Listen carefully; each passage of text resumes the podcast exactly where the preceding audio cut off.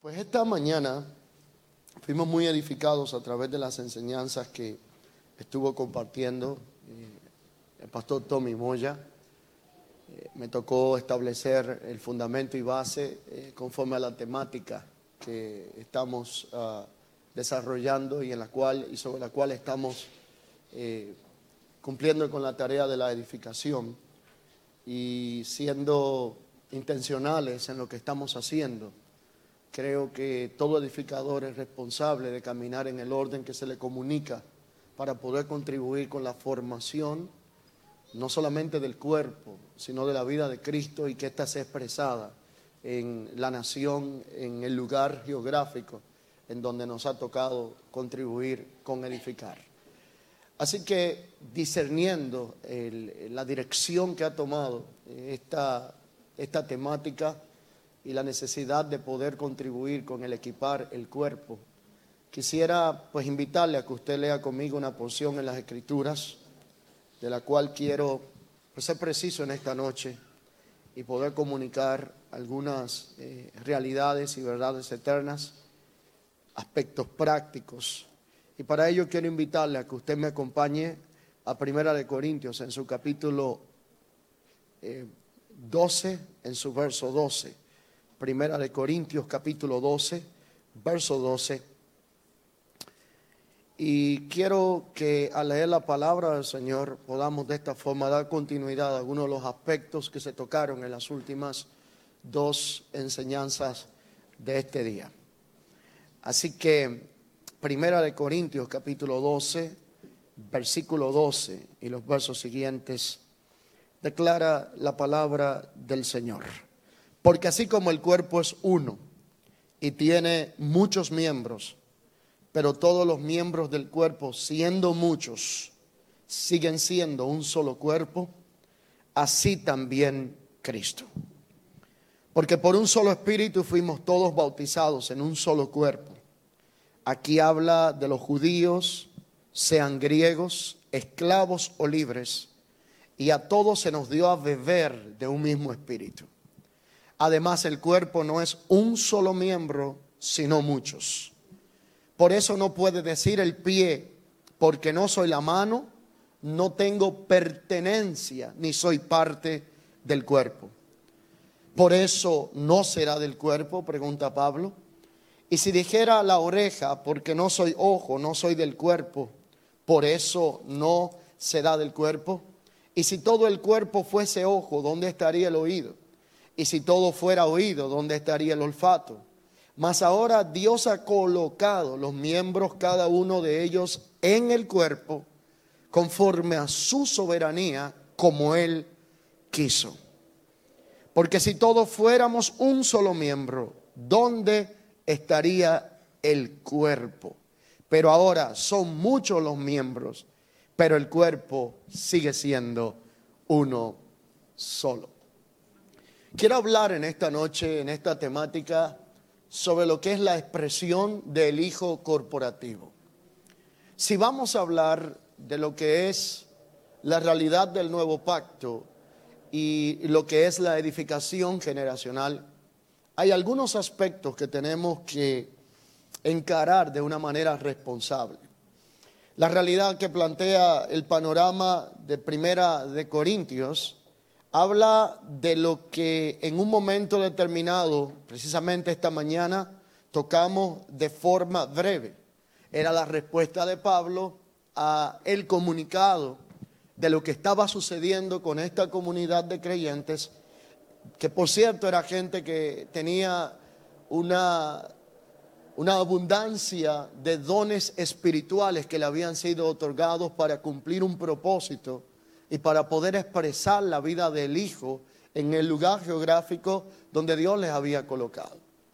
A Pablo le llega la notificación estando en la cárcel de que lo que había comenzado por el Espíritu estaba terminando por la carne que lo que tenía que ser para edificación se estaba convirtiendo en un asunto de competencia ministerial. Que lo que debió de cumplir y expresar un propósito que iba de lo singular a lo plural, para volver entonces de lo plural a la singularidad. Lo voy a explicar de esta manera. De donde se moría y se crucificaba el individualismo para poder operar en la expresión del Hijo corporativo, pero expresando al Hijo corporativo, el tema terminaba en el uno, porque la idea de Dios es que todos expresemos a uno para que en el uno se pueda cumplir el propósito de todos. Esta era la realidad de la expresión del Hijo corporativo. Algunos aspectos tenemos que tomar en cuenta. El primero de ellos, hablar de la iglesia, es entender que la iglesia no es una cosa, no es algo, sino que es alguien, es una persona una persona que cumple un propósito y que ha sido expresado en la soberanía de Dios a través de un cuerpo. Así que Pablo decidió hablar con esta comunidad en los primeros capítulos de esta interesante declaración escrita en su primera instancia a la comunidad de los Corintios. Pero cuando él le habla a ellos en su capítulo 2, le es enfático antes de llegar al 12 y le dice, cuando yo fui hacia ustedes me propuse no hablar con palabras de humana sabiduría, sino hablarles con las palabras que comunica el Espíritu, para que lo espiritual pueda ser acomodado a lo espiritual. Pero cuando yo fui a vosotros, no pude hablaros como a espirituales porque entonces algo impidió que el mensaje correcto fuera recibido de la forma correcta. Así que si el mensaje es correcto, la receptividad tiene que ser correcta y no se puede depositar de forma efectiva y provechosa una palabra del Espíritu en una plataforma almática de la carne, porque la palabra del Espíritu recibida en plataforma almática y en oído de carne, entonces es distorsionada, sacada de contexto, abortada. Por lo tanto, él dice, yo no pude como a espirituales, hablándole a los corintios, a pesar del entendimiento de la abundancia de los dones.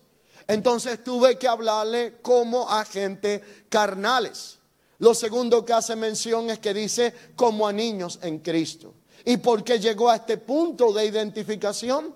Porque él había escuchado y en parte no lo había tenido como un reporte vano, sino que lo había creído que había entre ellos contiendas, divisiones, celos, pleitos, dificultades que no permitían la expresión del hijo corporativo de la forma correcta y para él poder hablar en el propósito de lo que tenía que ser expresado conforme a la identidad del hijo que le había sido comunicada a esta comunidad de fe, él estaba identificando tres tipos de hombres.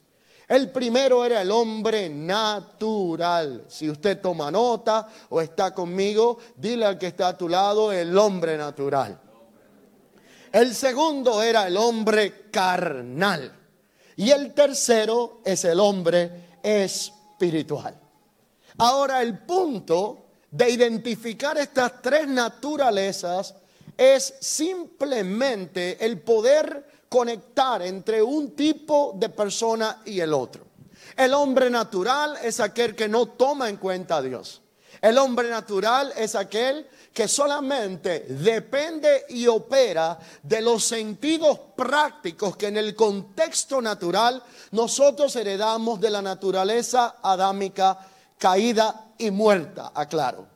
Por lo tanto, el hombre natural solamente puede ver hasta donde los ojos físicos se lo permiten. Solo puede escuchar hasta donde sus oídos naturales se lo permiten. Solo puede vivir por lo que palpa, solo puede vivir por lo que puede expresar con sus labios físicos y solamente vive de los sentidos naturales pero no toma en cuenta a Dios. Y ese hombre natural no fue diseñado en el principio para vivir conforme a esa naturaleza en la que quedó en una bancarrota espiritual, sino que el orden divino involucraba el espíritu, el alma y el cuerpo, para que el alma y el cuerpo fueran suministrados por la economía del espíritu y el espíritu pudiera gobernar a través de la naturaleza del espíritu eterno, la realidad de un hombre con una mente eterna, pero que había sido colocado en un contexto y en un ámbito llamado tierra para que pudiera operar en la esfera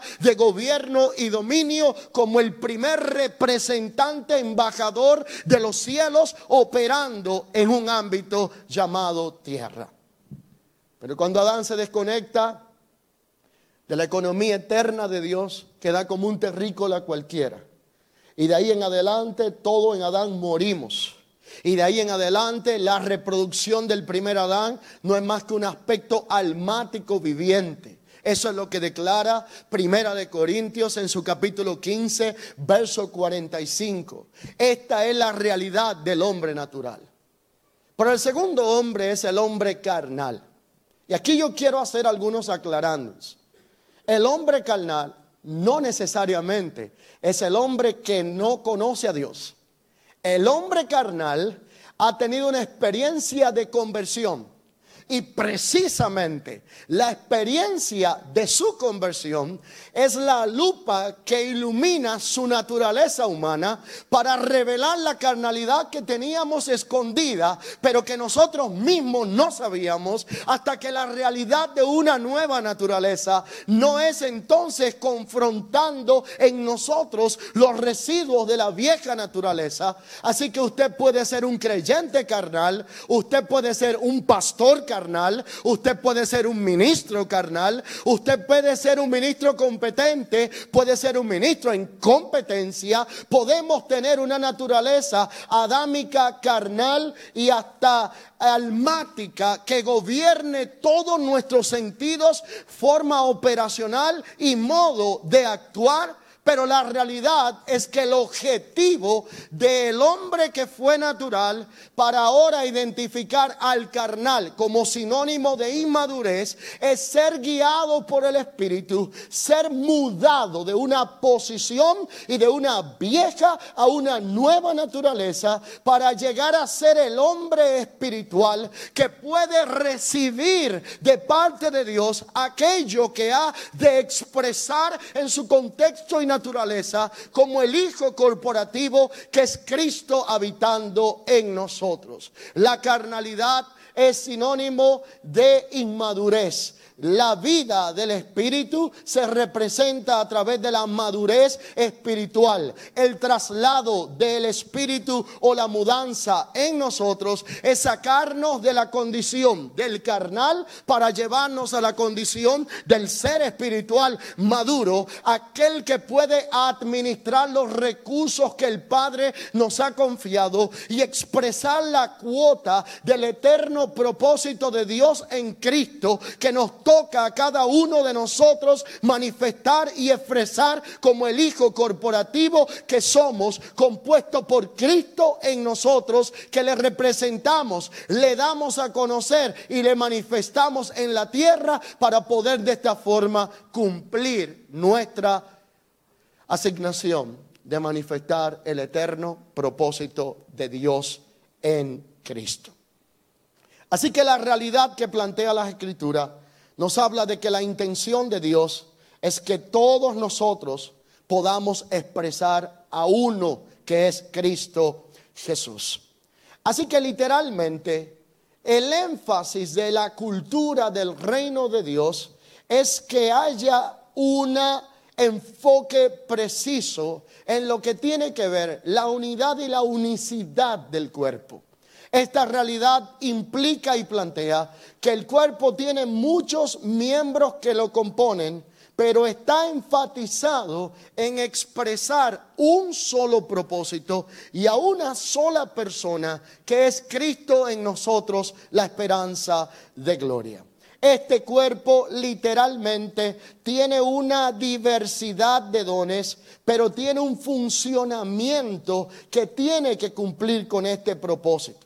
Este cuerpo tiene medidas diferentes, tiene unción, tiene gracia que le ha sido dada, pero este cuerpo tiene una función para que cada uno de los miembros del cuerpo podamos expresar aquello que se nos ha asignado de una manera tal que como cuerpo podamos cumplir el propósito de aquel que todo lo llena en todos. Así que la realidad es que algunos puntos deben de ser llevados a la práctica para poder cumplir este propósito. Primero, las partes individuales del cuerpo jamás serán mejores que la totalidad que se produce cuando todos estamos expresando al uno.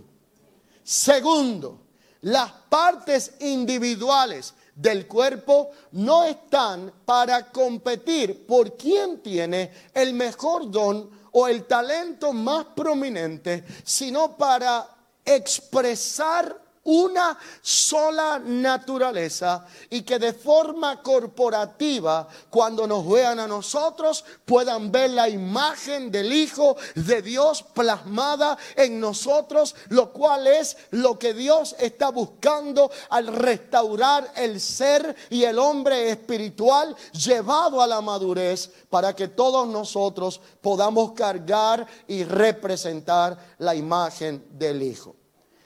Tercero, Cristo es repartido entre muchos miembros en un cuerpo para que de manera colectiva nosotros podamos formar la imagen del nuevo hombre. El nuevo hombre no es la naturaleza del Adán caído y muerto. El nuevo hombre no puede ser la réplica de un pensamiento humanista. El nuevo hombre no puede ser la expresión de un pensamiento religioso. El nuevo hombre es una nueva creación. El nuevo hombre es un nuevo orden racial. El nuevo hombre es el resultado de la regeneración que tiene como propósito devolvernos la vida de Cristo y juntamente con la vida de Cristo, devolvernos el pensamiento eterno de Dios para que lo eterno pueda gobernar sobre lo temporal, para que lo eterno tenga supremacía sobre los asuntos domésticos que nos han estado robando la atención, que nos han estado distrayendo todo el tiempo, de manera tal que donde hay carnalidad excesiva, habrá distracción excesiva. Donde hay carnalidad y distracción, en la expresión de los dones espirituales, habrá una distracción doméstica que no nos permitirá enfocarnos en el eterno propósito de Dios que es en Cristo. Y lo peor que puede pasar es una iglesia desconectada del propósito eterno de Dios. De hecho, cuando vemos la realidad actual, hablábamos en esta mañana de que no podemos confundir las experiencias locales que tenemos en las congregaciones o en la iglesia, en donde Dios nos ha colocado, con lo que es la realidad global de la iglesia y con lo que es la dimensión eterna a la cual la iglesia ha sido llamada. Cuando leemos las escrituras nos damos cuenta de que la escritura plantea una iglesia gloriosa, sin mancha y sin arruga, que es Cristo que se la presentará a sí mismo. De eso hemos estado hablando. Pero esa iglesia gloriosa, sin mancha y sin arruga, no se parece a la iglesia que nosotros conocemos en el contexto local. Estamos rodeados de personas cargadas de debilidades. Estamos rodeados de expresión de la carne en su mayoría, más que de la misma vida y gestión del Espíritu. Estamos rodeados de asuntos que se convierten en distracciones triviales y domésticas que nos impiden enfocarnos en aquello que es el propósito eterno de Dios. Pero esa realidad que vivimos en lo práctico no debe detenernos para poder ver el panorama de aquello que Dios nos está planteando desde lo eterno. La iglesia en lo que hoy es no se compara con lo que ha de ser. Estamos siendo conformados para poder manifestar manifestar lo más glorioso que jamás se ha visto. Aquello que tiene que ser expresado es la naturaleza y la imagen del Hijo de Dios que ha sido reconfigurada en su iglesia para dar a conocer aquel que puede reconciliar todo lo que se ha perdido y llevarlo a la expresión de un solo propósito. Así que la realidad es que todos podamos expresar a uno. Pero la realidad es que el viejo hombre está cargado de corrupción. Por eso carne y sangre no pueden heredar el reino de Dios. Pero el nuevo hombre está creado para participar de todo lo que tiene que ver con la naturaleza divina a través de la expresión de los atributos comunicables de Dios en la tierra, de manera que nosotros estamos diseñados para operar en justicia, porque Dios es justo y la justicia es un atributo comunicable que Dios nos ha otorgado para expresar en la tierra. Estamos diseñados para amar por encima de nuestra propia alma y sentimientos, porque el amor no puede ser una realidad al condicionada a mi conveniencia, sino que tiene que ser una expresión de la naturaleza que me gobierna. Y cuando el amor es la expresión de la naturaleza que me gobierna, yo puedo amar por encima de la circunstancia, yo puedo amar por encima de la diferencia, yo puedo amar por encima de los órdenes raciales, porque no estoy amando conforme a la vieja naturaleza, estoy amando conforme al nuevo orden racial a la nueva creación, a aquel que tiene que ser expresado a través de mi vida. Y esa realidad en Cristo nos reúne y nos une para poder rescatar la expresión de su eterno propósito. Así que el despojo del viejo hombre no es una opción, es una necesidad imperante. Y se nos ha ordenado despojarnos de un viejo hombre viciado y vestirnos del nuevo hombre. El viejo hombre es el hombre de la carne. El viejo hombre es el hombre de la corrupción. Pero el nuevo hombre está creado para poder ser como Dios en naturaleza y poder expresar los atributos comunicables de Dios, modelando una cultura en la tierra que se llama la cultura del cuerpo. Y la cultura del cuerpo opera en un orden en donde todos estamos llamados a expresar a uno.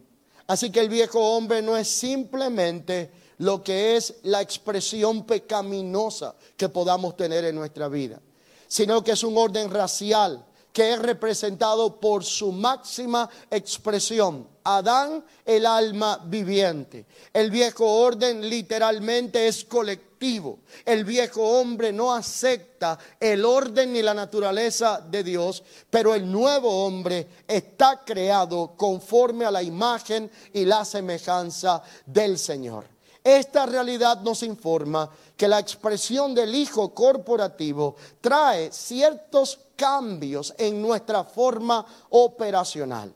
Es entender que el llamamiento está conectado con la soberanía de Dios ya que nosotros no fuimos lo que elegimos al Señor, sino que el Señor nos eligió a nosotros, no para que nosotros hagamos lo que dictamina la agenda de nuestra pasada naturaleza, sino para que ahora nosotros podamos morir al yo que nos gobernaba y podamos vivir para el cumplimiento del eterno propósito en Cristo Jesús. Jesús fue enfático en una expresión que no fue inocente. Él dijo y planteó el discipulado, no como un fin, sino como un medio que nos conectaría hacia ese fin. Él dijo, quien quiera ser mi discípulo, tiene que evidenciarlo, tomando su cruz diariamente y siguiéndome. Hay aspectos que jamás se van a manifestar ni se van a expresar hasta que no colguemos la vieja naturaleza del orgullo, la vieja naturaleza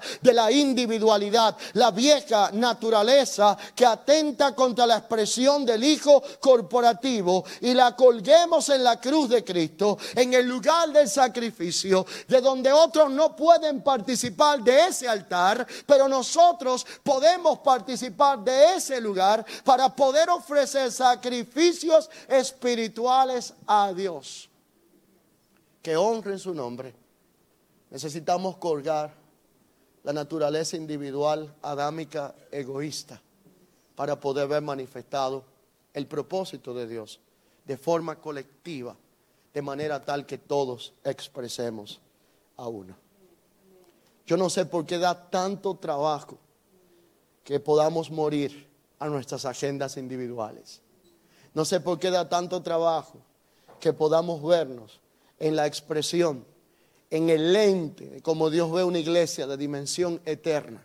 Mientras nosotros nos vemos separados por rótulos, localidades y posiciones geográficas, Dios está viendo un solo cuerpo encargado de manifestar a una sola persona, de expresar una sola naturaleza y de cumplir un solo propósito. Y la realidad es que cuando entendemos esto, el orden y la palabra nos revela que el interés de Dios no está en la realidad de un nuevo pacto enfocado en lo que nosotros hacemos, sino más bien que el énfasis está en lo que nosotros somos. Así que a Dios le interesa más lo que nosotros somos que lo que nosotros hacemos, porque lo que nosotros hacemos se convertirá en la expresión de la naturaleza que nos gobierna y de la identidad que nos ha sido confiada. Mientras nosotros nos medimos por lo que hacemos, por los números, por el éxito o por la dimensión terrenal de lo que podamos hacer, Dios nos está midiendo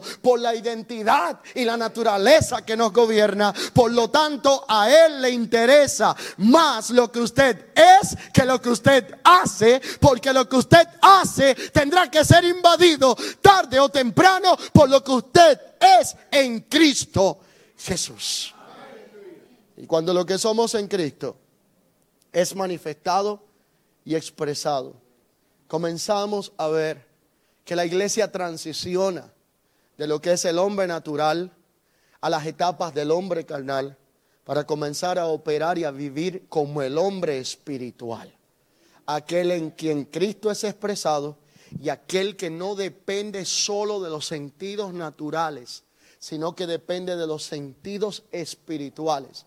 Puede ver más allá de lo que ve el ojo humano puede oír más allá de lo que escucha un sonido en la tierra y ahí es donde toda la predicación que está conectada con la frecuencia del trono comienza a hacer sentido en nuestra vida porque ya no estamos buscando el venir a un lugar como este a reunirnos para andar buscando en qué se equivocó el predicador, sino que ahora lo que estamos buscando no es cuánto entiende nuestra mente carnal y cuánto entiende nuestro saber cognitivo, sino que ahora lo que estamos buscando es cuál es la resonancia del sonido que se emite del Espíritu de Cristo en nosotros. Y hay cosas que usted no la entiende ahora, pero la abraza porque sabe que están saliendo del sonido de un espíritu que ha sido alineado al eterno propósito y a la naturaleza divina.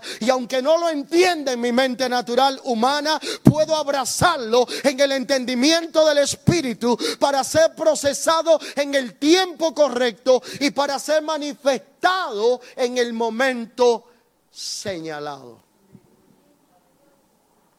De manera que no escuchamos solo con los sentidos naturales, sino que escuchamos con los sentidos espirituales, acomodando lo espiritual a lo espiritual porque la impresión acá o la intención es que el hijo corporativo no solamente sea formado, sino que el hijo corporativo sea expresado. Y cuando el hijo corporativo es expresado, colgamos en, en, la cruz los sentimientos de la naturaleza adámica caída para empezar a vivir conforme a la vida del hijo que nos ha sido dada a nosotros, donde el propósito ya no es la individualidad que teníamos antes, caracterizada por una carnalidad que buscaba lo suyo propio, sino que ahora la intención y el propósito es el bien de todos, entendiendo que somos el cuerpo de Cristo.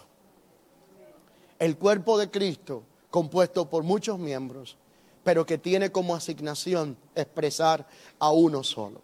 Así que la visión de una casa apostólica siempre va a ser forjada en función de un protocolo de comunicación. Porque no puede haber una forma de engendrar, formar, impartir y entrenar a hijos con mentalidad de reino y con identidad de hijos, valga la redundancia, si no es a través de la comunicación del protocolo correcto y el protocolo correcto plantea cuál es el orden del cuerpo y el protocolo que Pablo está planteando y que está tratando es que el cuerpo no le puede decir ningún miembro en el orden y protocolo correcto al otro no te necesito. No le puede decir no me haces falta. No le puede decir, no eres importante, porque la realidad es que el protocolo del cuerpo lo que plantea es que mi hermano es mejor que yo. Atrevas a decirle a alguien que está a su lado, he descubierto algo en este día. Vamos, aquí hay poca repercusión en esto, pero lo que más eh, interesa es descubrir que mi hermano es mejor que yo. Porque eso es un atentado contra la naturaleza adámica. Cuando hay un reconocimiento mutuo, cuando hay una sujeción mutua, que alguien se sujeta a usted, pero por favor, que usted se sujete a alguien. Porque la pregunta es, ¿a quién se sujeta? Al que se le han sujetado. La pregunta es, ¿a quién le rinde cuentas? Quienes otros le están rindiendo cuentas. Porque la realidad del cuerpo plantea un protocolo y el protocolo del cuerpo es que la expresión del uno tiene que ser más importante y más relevante que la cantidad de los muchos, para que todos podamos expresar a uno solo y Cristo se convierta en el objetivo principal, en el querigma, en el centro de atención de lo que estamos haciendo, en el enfoque principal a formar, a manifestar y a expresar. Así que esta realidad nos plantea que el cuerpo tiene que cumplir un propósito y para ello Dios ha establecido todos los miembros del cuerpo en un solo propósito corporativo que representa medidas de diferentes gracias expresadas, funciones expresadas, talentos expresados, pero el propósito es uno solo. Así que la fortaleza de los miembros del cuerpo consiste en reconocer, estimar y preocuparse los unos por los otros y preferirse los unos a los otros aún en algún momento por encima de lo que uno busca cuando solo piensa en uno mismo. Lo voy a repetir. La fortaleza de los miembros del cuerpo está en reconocer, estimar y preferirse los unos a los otros para que salgamos de la posición de la individualidad y podamos entrar en el cumplimiento del propósito colectivo y que todos podamos expresar al uno. Pero cuando nosotros operamos fuera del cuerpo, cuando exponemos un espíritu de independencia de lo que es el orden del cuerpo, entra en función lo que se llama la autosuficiencia. Y esa autosuficiencia es donde empezamos a colocar el oficio, el individuo y hasta la función y el don que tiene por encima de lo que es la cultura del cuerpo. Es allí donde empezamos a colocar a uno de una forma tan encumbrada que no está para aplastar a los demás, sino para poder complementar a los demás en el cumplimiento de un propósito. Es allí donde empezamos a ponderar que uno tiene mayor relevancia que los demás porque disfruta de alguna gracia o algún oficio o alguna función en específica, cuando la realidad es que el cuerpo no estará completo en su función hasta que todos no podamos ser ubicados en el orden, diseño y propósito de aquello para lo cual hemos sido creados. La realidad de todo lo que estamos haciendo a través de estas escuelas, de todos los esfuerzos de intención de edificación, aporta un gran alto de entendimiento y de conocimiento. Pero la pregunta tiene que ser, ¿qué vamos a hacer con todo lo que hemos recibido? ¿Lo vamos a dejar solamente como conocimiento teórico o vamos a empoderar el cuerpo para cumplir su propósito y que la iglesia pueda operar de forma corporativa expresando al Hijo de manera tal que más allá del orden racial,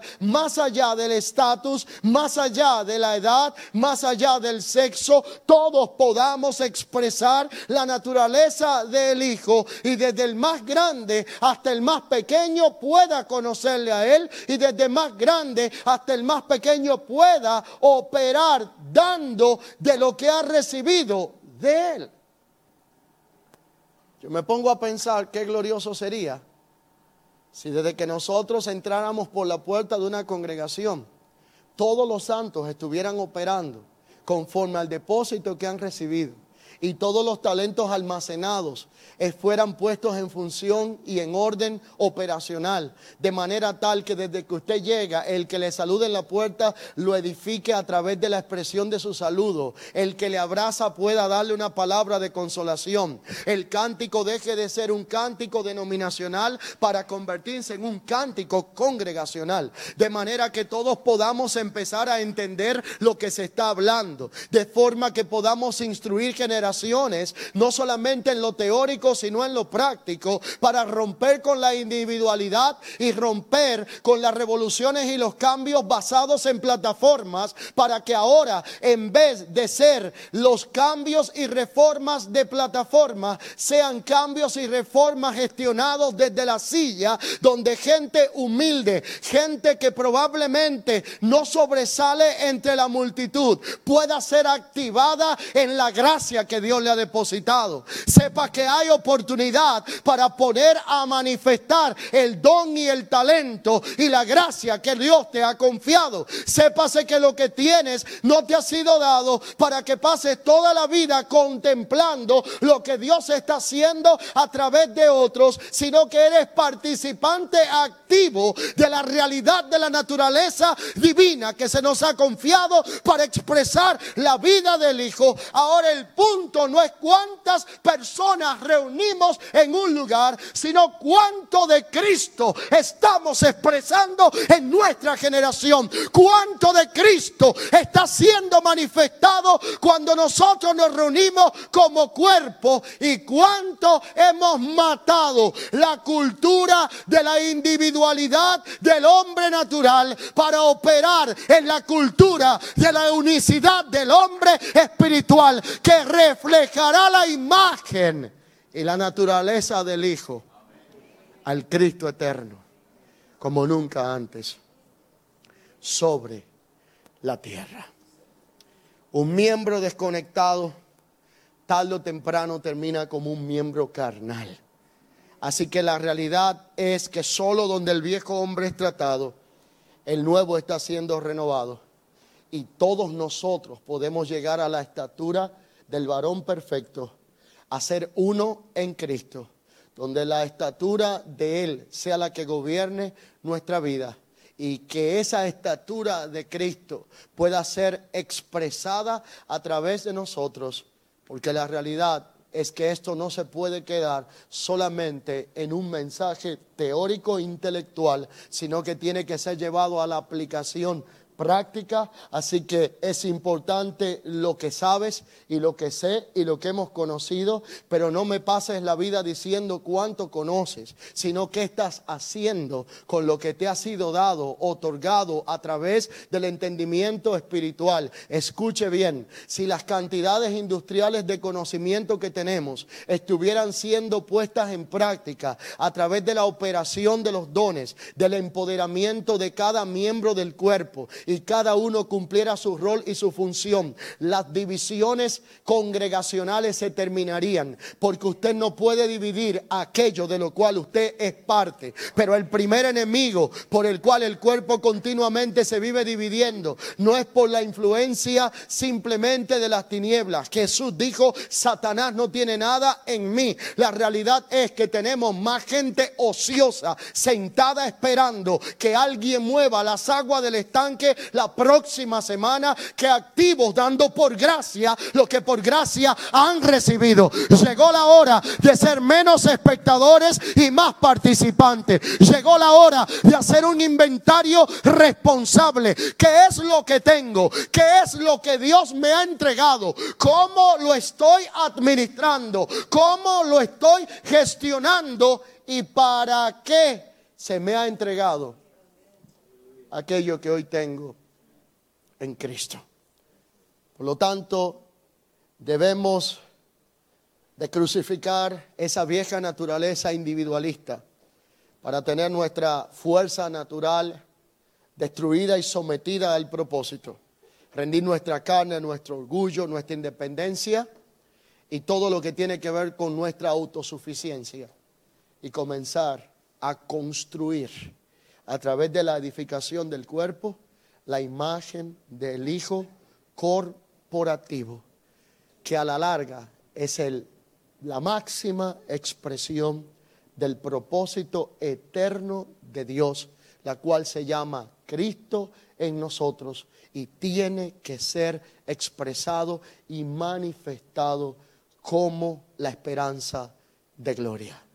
Un principio poderoso declara que todo comienza y todo termina con la gestión del liderazgo. Y esto que yo estoy hablando tiene que comenzar a suceder primero en el liderazgo principal, entiéndase en el pastorado, en aquellos que enseñamos, porque hasta que no aprendamos a morir a nuestra agenda individual, no podremos edificar generaciones de forma colectiva, porque para poder edificar generaciones hay que morir a la propia ambición personal que muchas veces se suscita en el ministerio. La muerte a la vieja naturaleza plantea que tu hermano no es tu competencia, sino tu complemento.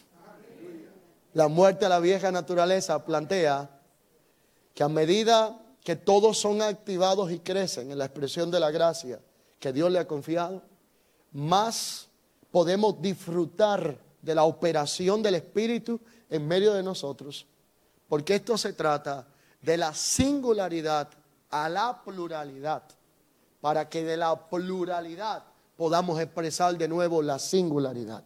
Eso se trata de que el uno sea multiplicado en los muchos, para que los muchos podamos expresar al único que merece toda gloria, toda honra y todo honor, y es Cristo quien ha sido dado a nosotros para que podamos expresarle como la esperanza de gloria. Así que literalmente cada miembro es único. Dios nos ha colocado como Él ha querido en su soberanía en el cuerpo y cada función refleja el mismo propósito.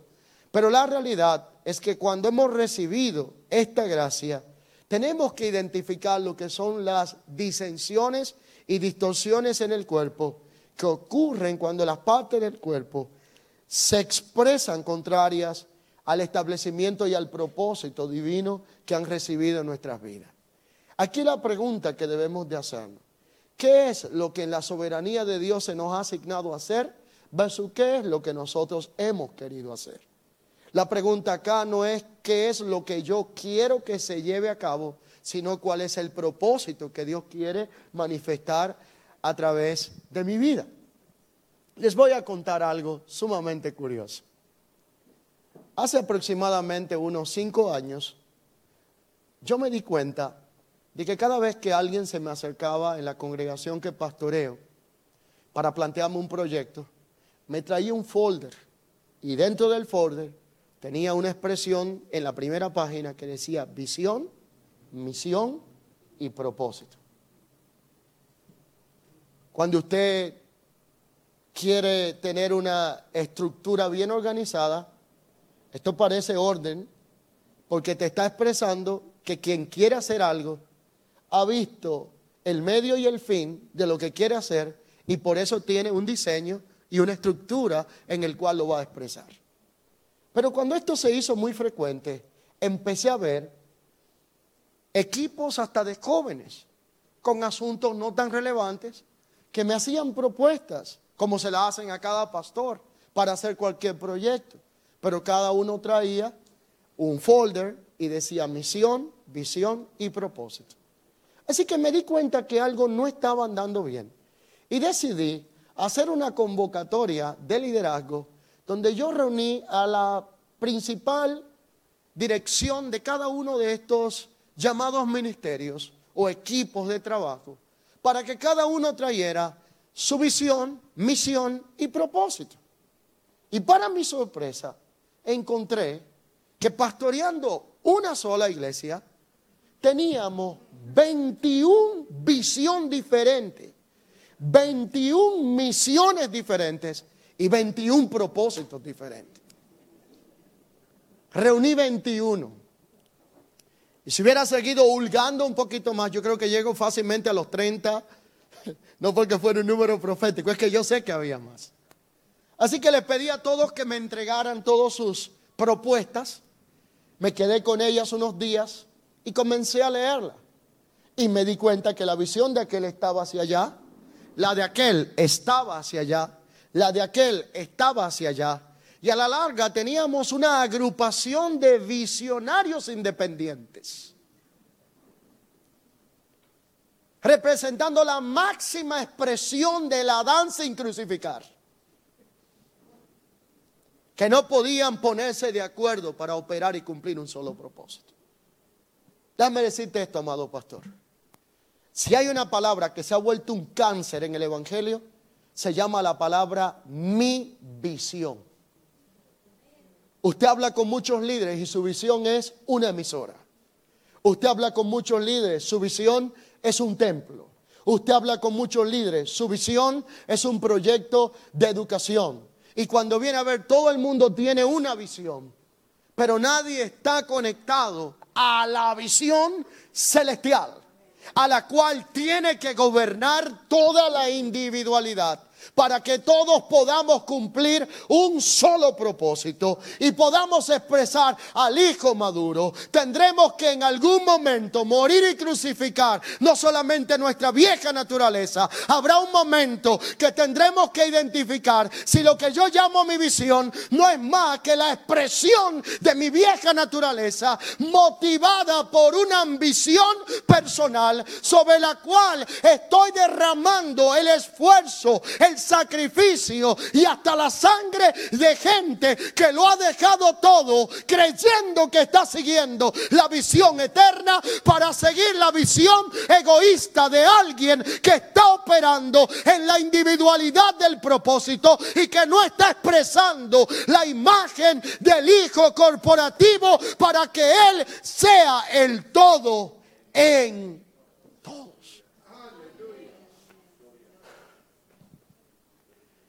Y lo peor de la historia es que después que logramos la meta, fabricamos un nuevo becerro para poder alimentar una nueva visión. Porque parece que no hemos entendido que la vida de nosotros no es suficiente. Escúcheme bien, no da para poder cumplir a su cabalidad la visión celestial Y como no hemos entendido esto, estamos fabricando visiones individuales porque la realidad de lo que es la operación en la cual debe de ser expresado el Hijo corporativo es la práctica inicial para nosotros darnos cuenta que aquí no se trata de cuánto yo tengo de manera individual, sino cuál es la sumatoria de lo que todos tenemos en Cristo Jesús para que lo que yo tengo complemente lo que te falta y lo que usted tiene complemente lo que me está faltando a mí y juntamente seamos edificados como una casa espiritual que pueda cumplir el orden, el propósito y el diseño de su existencia. Una casa espiritual donde ya no tiene que haber ruido porque cada piedra ha sido pulida y tallada y ahora ya no viene a ser rota a martillazos, sino que viene a ser colocada para construir de la casa el edificio donde pueda ser lleno de la expresión de la gloria de Dios y podamos ver la manifestación de la naturaleza de Cristo como nunca antes en nuestras vidas.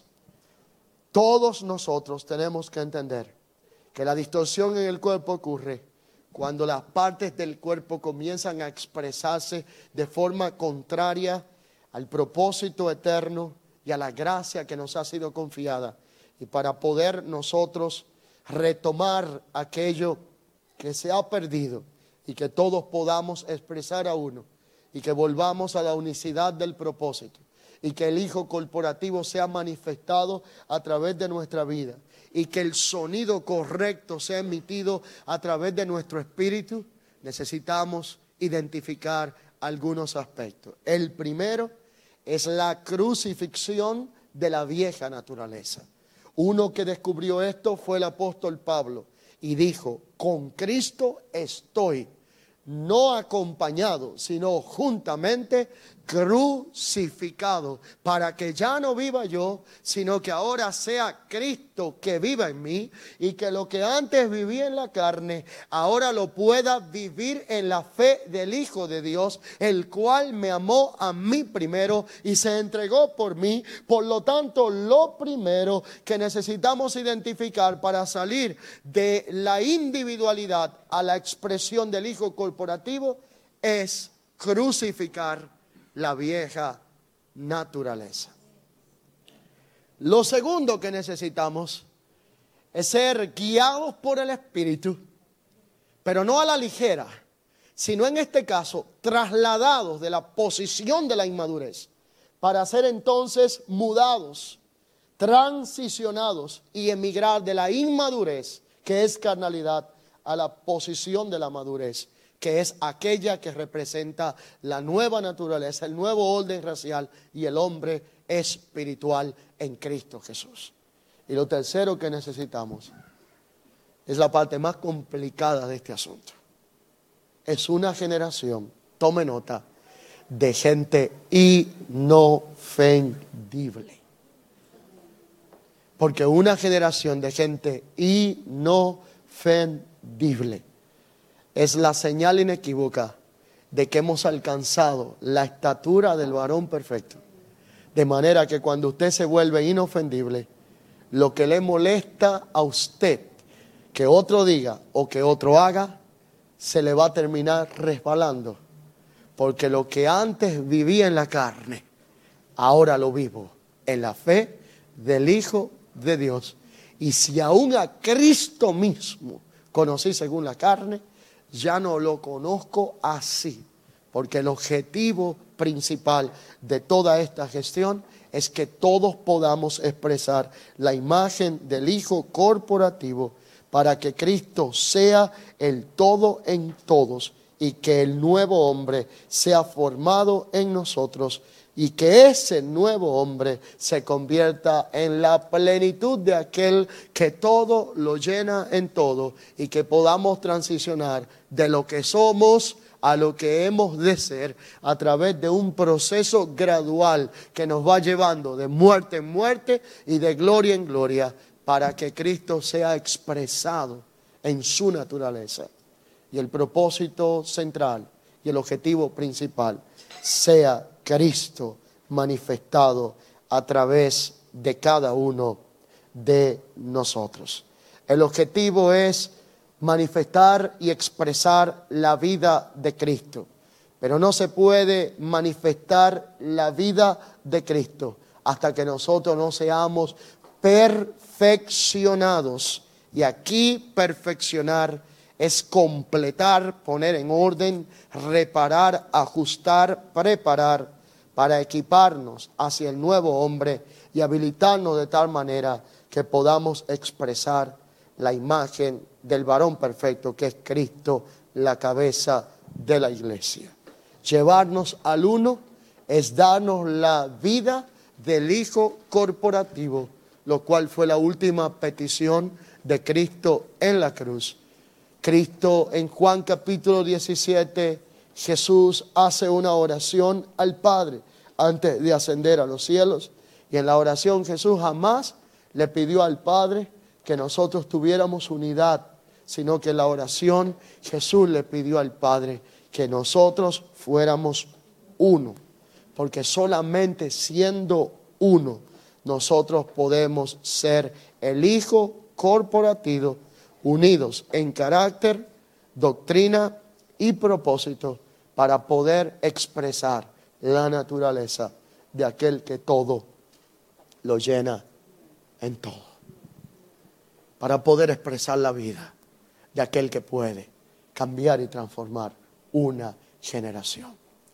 Mientras que el pacto antiguo hacía un énfasis en lo que uno hacía, la realidad de un nuevo pacto hace un énfasis en lo que nosotros somos.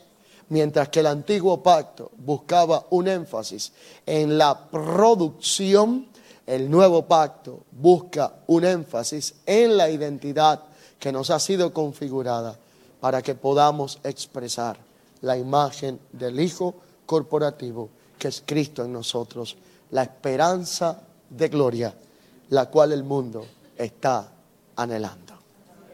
Concluyo con una breve alusión. La escritura declara que en un momento determinado los discípulos que habían estado con Jesús tuvieron la experiencia de que unos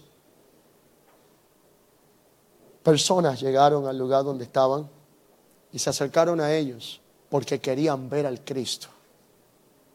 Y literalmente la escritura dice que los discípulos fueron a suplir las demandas de aquellos que se habían acercado. Pero los que llegaron le hicieron un desafío cuando le dijeron, nosotros agradecemos la atención de ustedes, pero nosotros queremos que nos busquen al Cristo. Yo creo que vienen días, y no están muy lejanos, donde habrá una demanda sobre la iglesia, no para que busquemos a quienes nos parecemos, a quienes le han sustituido y a quienes han ocupado el lugar de aquel que tiene la preeminencia. Una demanda para que la iglesia vuelva a buscar al Cristo, porque el único que puede garantizar esperanza de gloria en medio de un mundo irredento es aquel eterno preexistente que nos habita a través del Espíritu eterno de gracia y que nos ha dado la función o responsabilidad de reconciliar a través de él aquello que estuvo desconectado de su orden y propósito. Pero esto no se puede lograr en la individualidad, sino que solo se puede lograr cuando todos expresamos a uno y cuando su naturaleza puede ser expresada a través de nuestra vida. Así que si Cristo es formado, Cristo tiene que ser expresado. Y si Cristo es expresado, Cristo será engendrado en la vida de aquellos sobre los cuales sea manifestado para que pueda Él convertirse en la esperanza de gloria que en realidad este mundo está necesitando. Esto no se trata de qué es lo que yo pueda hacer hoy, sino que la realidad de un nuevo pacto contempla lo que Dios quiere hacer en medio de las generaciones. Y para poder hacerlo en medio de las generaciones, necesitamos que Él sea expresado en medio de todos y que vayamos de la singularidad a la pluralidad hasta que todos podamos expresar a uno y así como el cuerpo tiene muchos miembros, pero es uno solo, nosotros entendamos que pudiendo ser muchos, el propósito es en el uno y es en Cristo, en nosotros, la esperanza de gloria.